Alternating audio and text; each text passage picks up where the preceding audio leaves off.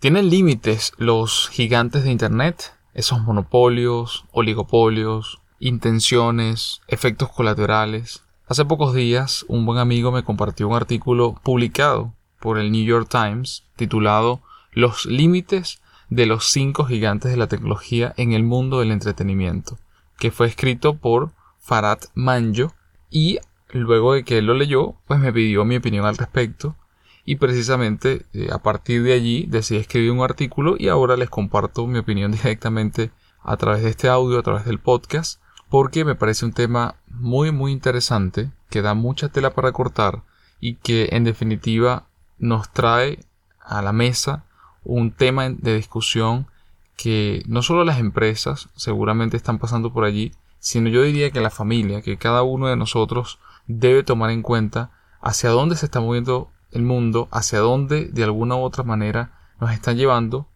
estos cinco gigantes de la tecnología. Y así que bueno, a partir de esto le comparto algunos hechos, así como algunas conclusiones y, mm, e incluso una metáfora al respecto. Alphabet o Google comienza a construir ciudades. Apple se mantiene como la marca más valiosa del mundo haciendo girar toda su investigación y desarrollo alrededor de un dispositivo, su smartphone, el iPhone. Amazon alberga probablemente más del 70% de las páginas web más importantes de Internet y vende en cada vez más lugares, como la India, donde este año ya se prácticamente se apoderaron del mercado, como ya lo vienen haciendo desde hace varios años con Estados Unidos y prácticamente toda Latinoamérica. Microsoft se mantiene firme con el sistema operativo y la suite ofimática empresarial más utilizada del mundo. Y por supuesto Facebook es la red social más poderosa y utilizada del planeta. Es un hecho que estamos en un momento de transformación, casi como es nuestra naturaleza evolutiva, que cada cierta cantidad de tiempo llega a ciertos hitos, hitos que marcan a las generaciones y pueden delinear el futuro de manera que no imaginamos. Pero como siempre me gusta hacer, una metáfora, un ejemplo, una analogía puede transmitir mucho más que simples definiciones o conceptos, sino que se tornan de una manera desde mi punto de vista más reflexivo y, y precisamente les voy a compartir una metáfora. En lo personal pienso que estamos atravesando justo ese sendero donde la misma evolución simultánea e imparable se ve como las líneas al borde de la carretera cuando uno va en un auto, en un coche, en un vehículo a 100 km por hora. Uno sabe que están allí, que no es una línea continua además.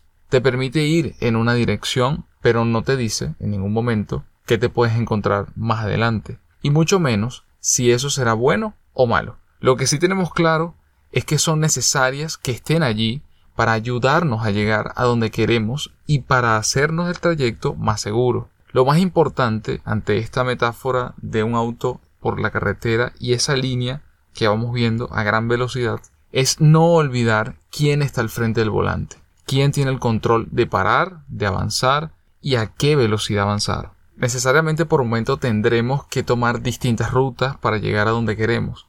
Quizás nos perderemos, pero sabemos que tarde o temprano llegaremos a la ruta con más conocimiento y con más experiencia. Con esta analogía no quiero que se quede solo como que es un mal necesario. No es la idea, no es mi intención. ¿Por qué? Bueno, porque creo que va más allá de esa simple afirmación, digamos, cómoda y pasiva. Se trata de cada uno de nosotros como individuos, de lo que hacemos y dejamos de hacer, de estar realmente conscientes que estamos atravesando un momento de cambios en todas las direcciones y que debemos estar atentos, bien informados, preparados y con criterios honestos para enfrentar esta realidad que será la historia que estudiarán las futuras generaciones. Entonces, en conclusión, les pregunto, ¿tienen límites los gigantes de hoy? Probablemente sí, como lo tuvieron muchos en el pasado.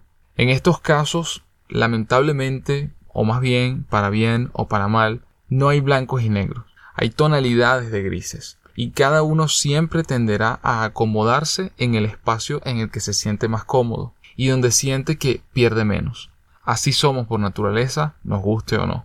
Creo que lo más importante es entender que estos grandes de hoy, de la tecnología, muchas de las cosas que están haciendo, sí, las están haciendo conscientemente. Otras, como destacan bien en ese artículo publicado en el New York Times relacionado con la industria del entretenimiento, quizás simplemente están utilizando el razonamiento de un ingeniero para tratar de resolver problemas y hacer que un modelo funcione. Y eso está bien.